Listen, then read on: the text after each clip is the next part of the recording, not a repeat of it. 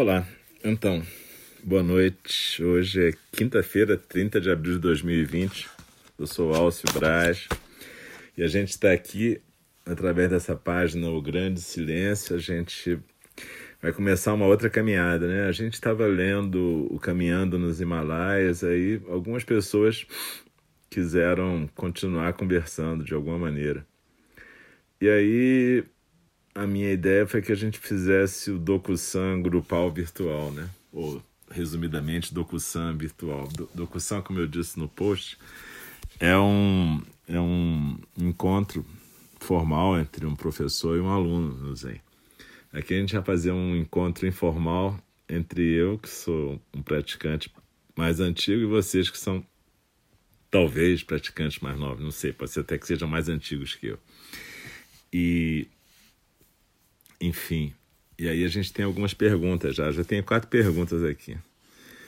Três da Vanessa Maia e uma da Áurea Regina. Então, é, eu vou começar aqui por ordem, né? pela ordem. A Vanessa perguntou por que é tão difícil parar de procrastinar e iniciar de fato uma prática de meditação. Bom, procrastinar é um problema que todo mundo tem, em maior ou menor grau, né? Porque basicamente. Bom, posso estar, fazendo, posso estar falando uma besteira, mas quase todo mundo é meio preguiçoso. Então a gente sempre tem mais vontade de fazer coisas que vão dar um prazer momentâneo ou vão evitar um desprazer momentâneo. Então, a coisa talvez mais complicada na vida é a gente criar uma disciplina, segui-la de uma forma atenciosa, não obsessiva, e também fazer as escolhas que têm mais a ver com a nossa saúde física e mental, né? Meditar não é uma coisa frequentemente tão agradável. Primeiro, porque a gente está habituado a gente foi criado numa estrutura que diz que a gente tem que estar tá fazendo alguma coisa. E parar e ficar quieto e não fazer aparentemente nada vai contra esse, esse treinamento que a gente teve. Em segundo lugar, meditação não tem nenhum efeito aparente rápido, então também vai contra o espírito do tempo, né? Até pouco tempo atrás as coisas tinham que ter efeitos instantâneos. Outro ponto é que é, para que, serve, né, meditar no fundo, né? Então as pessoas ficam achando que serve se você quiser se acalmar, resolver a ansiedade, melhorar de várias coisas. E no fundo, no fundo, também tem uma questão. Quando você medita, em muitas tradições, eu não conheço todas, então não posso falar que seja em todas, mas frequentemente, quando você medita, você acaba saindo da sua zona de conforto. Então, em algum lugar a gente sabe disso, a gente intui isso e dá uma certa vontade de não fazer isso. É um pouco que nem academia de ginástica, né? Tem aquela famosa piada, né? E aí, é, e a academia? Falei, ah, já me matriculei. É isso aí, entendeu? Então a gente se matricula na academia e não vai. Agora ninguém vai por causa da quarentena. Mas, de qualquer jeito, enfim, a gente tem que criar uma disciplina. Eu, pessoalmente, eu estou conseguindo malhar três vezes por semana. Duas com um professor no vídeo e uma sozinho. E estou a fim de pelo menos duas vezes por semana fazer uma, uma trilha aqui na montanha. Mas olha só, cada um tem que descobrir o que pode fazer. É, o importante é você criar uma rotina e saber que procrastinação tem a ver com, no fundo, essa vontade de não sair da zona de conforto. E aí a gente então imagina que se a gente criar uma rotina, a gente vai poder vencer essa procrastinação. Nem que seja 10 minutos de meditação, ou de manhã, ou de noite. Eu sugiro mais de manhã, porque de noite, em geral, as pessoas estão cansadas, ou você tem filho pequeno, e de repente vai ser complicado. Aliás, com filho pequeno, eu até vou ter umas meditações para quem tem filho no, no SoundCloud. Mas é, você tem que descobrir horários em que você possa meditar quando não estiver sendo solicitada, né? Provavelmente um horário que o seu bebê esteja dormindo. Enfim, Vanessa, eu, eu espero que eu tenha respondido a tua pergunta. Mas vamos à sua segunda pergunta. Ah, a sua segunda pergunta é: você tem alguma sugestão como lidar com esse problema? Então já respondi, né? A minha sugestão é criar uma rotina, criar um, um quadro de horário, uma disciplina para você mesmo. E, enfim, estabelecer horários e seguir aquilo, mesmo que seja difícil, entendeu? Mesmo que naquele dia você não esteja com vontade. A gente faz meditação não é quando está com vontade. A gente se dispõe a fazer, principalmente quando não tiver com vontade, inclusive, porque vai ser bacana para você fazer isso. Então a ideia, mas de novo, cria uma situação em que você, em que seja possível. Não adianta você reservar, ah, vou começar a meditar uma hora por dia. Não, bota 10 minutos e está tudo certo.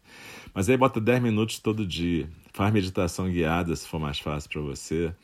O importante é você criar um compromisso com você e com a sua prática. E saber que essa vontade de procrastinar é assim mesmo, todo mundo tem. Né? A gente também tem, a gente que está praticando há mais tempo. Né? Então vamos lá. É... Acho que dá tempo de mais uma perguntinha, né? O único medo que eu tenho é de acabar as perguntas. Até que a Áurea. São quatro perguntas que eu tenho aqui, eu vou deixar a quarta para amanhã. Mas a, a terceira foi a Áurea que perguntou, a Áurea Regina, minha amiga. Qual o procedimento que a gente toma quando você tenta ajudar diante de um ato de injustiça e é agredida física e moralmente por uma pessoa que está fora do juízo? Bom, Olha, olha só, você está perguntando isso em função do acolher o indesejável, né? É aquela coisa que a Pema está falando sobre os sulcos que a gente cria na mente, né? Os caminhos negativos que a gente cria na mente. Então, basicamente, a questão é, é primeiro, quando você tenta ajudar, eu até te recomendo escutar as falas de Na Beira do Abismo, que estão lá no SoundCloud o primeiro grupo de falas Na Beira do Abismo, aquele livro da John Halifax, tem a ver com o altruísmo e as suas armadilhas. E ela fala muito sobre a diferença entre ajudar, empoderar. Tem, tem várias coisas lá que ela fala que eu acho que seriam bem interessantes para você. Bom, não só para você, para todo mundo, para mim, para todo mundo. Mas enfim, é, dá uma olhada lá na beira do abismo. Essa coleção está lá no SoundCloud. Toda quarta-feira eu continuo lendo esse livro, mas o altruísmo é logo no começo. Então, primeira coisa é, é saber se a gente está dentro do limite da gente ajudar, né? Se a gente tem realmente condição de ajudar. Porque senão a gente pode complicar mais a situação. Se a gente for tentar ajudar e não tiver realmente condição, se isso for além do limite da gente. Então, quando a gente vai buscar ser útil a alguém, fazer um benefício, a gente vê se isso é, é possível para a gente ou se isso vai passar do nosso limite, se isso vai provocar uma lesão física ou moral na gente. E aí a gente tem que avaliar bem o que, é que a gente está fazendo. Quanto a ser agredido física e moralmente, enfim, você tem que tomar as medidas legais cabíveis diante desse caso, além de se proteger na hora, né? E inclusive se a pessoa está fora do juízo, como você perguntou, talvez quem tenha que lidar com ela seja o SAMU, né? E, ou, ou um serviço de emergência, e não necessariamente você. Mas enfim, o que eu quis dizer é que o que a PEMA está trabalhando aqui não é você é, é, não usar as, as, os mecanismos sociais de controle. Eles existem exatamente porque para a gente viver em sociedade tem que ter mecanismos sociais de controle para que a gente possa ajudar as pessoas que estão descontroladas a se controlarem a não machucar demais nem a si nem aos outros. Então a gente vai usar esses mecanismos. Agora, o que ela está falando muito nesse, nesse ponto aqui é da gente não criar caminhos de ódio dentro da gente. A gente pode até sentir uma raiva, mas não ficar estimulando essa raiva, entendeu? Hoje em dia a gente está vivendo uma situação de polarização em que é muito fácil a gente ficar com raiva. E eu acho que o pior efeito possível que, que esse, esse governo que a gente tem, esse desgoverno que a gente tem, está tendo, é que provoca raiva, provoca ódio. De repente eu me pego desejando que as pessoas morram, quer dizer, é um horror.